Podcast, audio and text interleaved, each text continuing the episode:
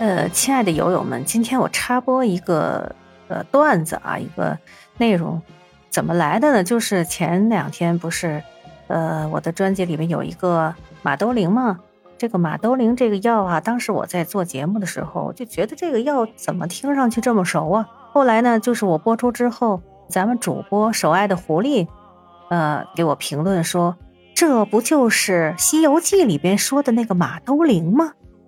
哎呀，我就突然想起来了，是呀，这还是很早很早以前在读《西游记》的时候见过这个马兜铃这个名词哈。可是我当时觉得这马兜铃是个什么东西呢？那会儿小啊，我觉得就是一个大概是一个兜马粪的一个袋子，拴了一个铃铛。但是为什么当时是这么想？为什么想这个兜马粪的袋子会拴铃铛？这很奇怪哈。但其实不是哈，其实是。他有一个，就是在这个《西游记》里面有这么一段故事，提到了这个马兜铃。呃，那么插播一个，就是这么一个段子，就 把这个故事讲一下，嗯，增加点趣味性吧。就这个《西游记》第六十九回讲这孙悟空，他为朱子国王治病的时候啊，提到了药材马兜铃。当时这个皇后啊是被掳走了。呃，朱子国的国王啊，相思成疾，这一病就不起。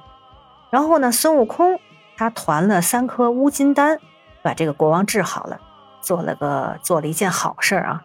这个乌金丹呢，如此神奇，其配方也不外是大黄啊、巴豆啊、锅底灰和马尿。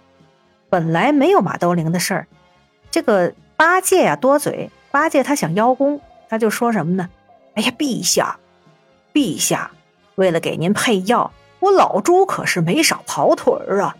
是我拿着碗去接的这个马。这国王追问是马什么？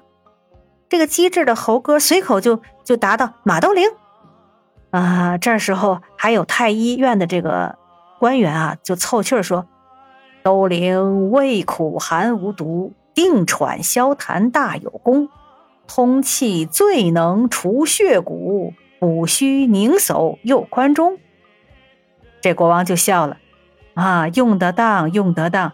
朱长老再饮一杯。